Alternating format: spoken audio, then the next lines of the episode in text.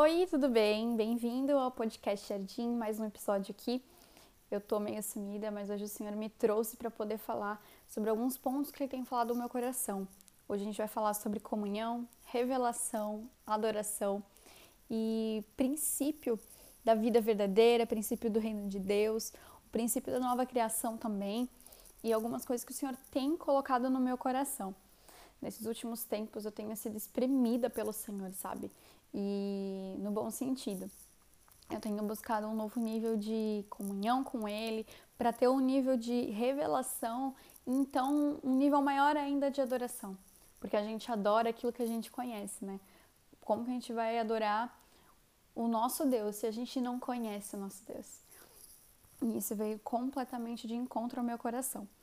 Em 1 Samuel 2,2 fala: Não há santo como o Senhor, porque não há outro fora de ti e rocha nenhuma há como o nosso Deus. Essa palavra de 1 Samuel penetrou no meu coração de forma profunda nesses últimos tempos e o quão importante é a gente voltar nossos olhos todos os dias para Ele. E a gente saber realmente que o motivo é Ele, sabe? Que Ele precisa ser nosso primeiro amor. A gente fala tanto em primeiro amor dentro da Igreja de Cristo, mas a gente precisa de todo o coração voltar o nosso coração para Jesus. A gente precisa declarar essas palavras e, e ser sincero ao falar elas. A gente precisa ser sincero de coração. Né? E Jesus tem me levado a esse tempo de estudo, de comunhão, de adoração e tem sido uma loucura. E ali no em Êxodo 25, 26 também, e nos capítulos seguintes fala sobre o tabernáculo de Moisés. Eu estudei sobre o tabernáculo de Moisés nesses, nessas últimas semanas. É, eu recomendo que você assista o episódio 4 da leitura bíblica do pastor Felipe Parente, a leitura bíblica de 100 dias, no. Eu acho que é no 4 ou no 6, se eu não me engano, é no 6. Mas ele tem a leitura bíblica do tabernáculo de Moisés. E o quão precioso é isso sabe? Ali já na cerca, a, na cerca do tabernáculo, a gente consegue ver a explicação da obra do Evangelho, né? Que é o homem perfeito que assumiu a responsabilidade.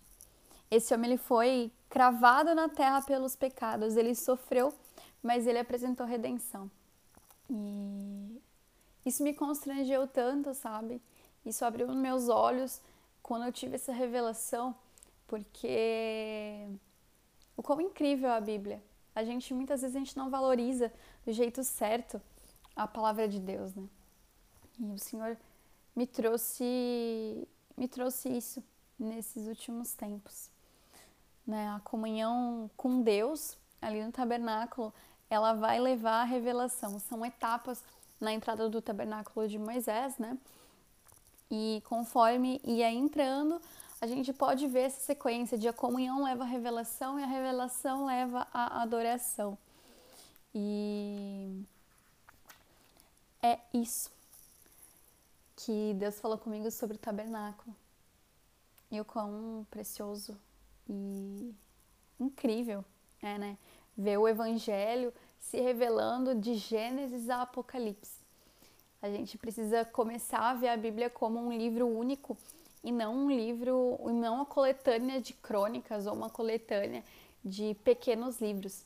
Mas é muito incrível ver a Bíblia como um livro único, que a gente consegue ver um homem pecador e um Deus redentor desde o primeiro capítulo de Gênesis.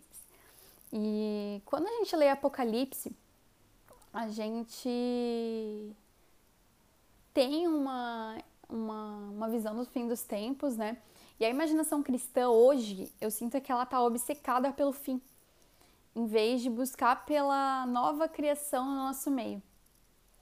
A gente tem um medo do apocalipse, a gente tem medo das coisas que estão na Bíblia e que vão acontecer, mas a expectativa cristã do futuro, ela não pode ter a ver alguma coisa com fim seja o fim dessa vida, o fim da história, o fim do mundo, mas a gente precisa é, ter essa expectativa cristã tratada do princípio.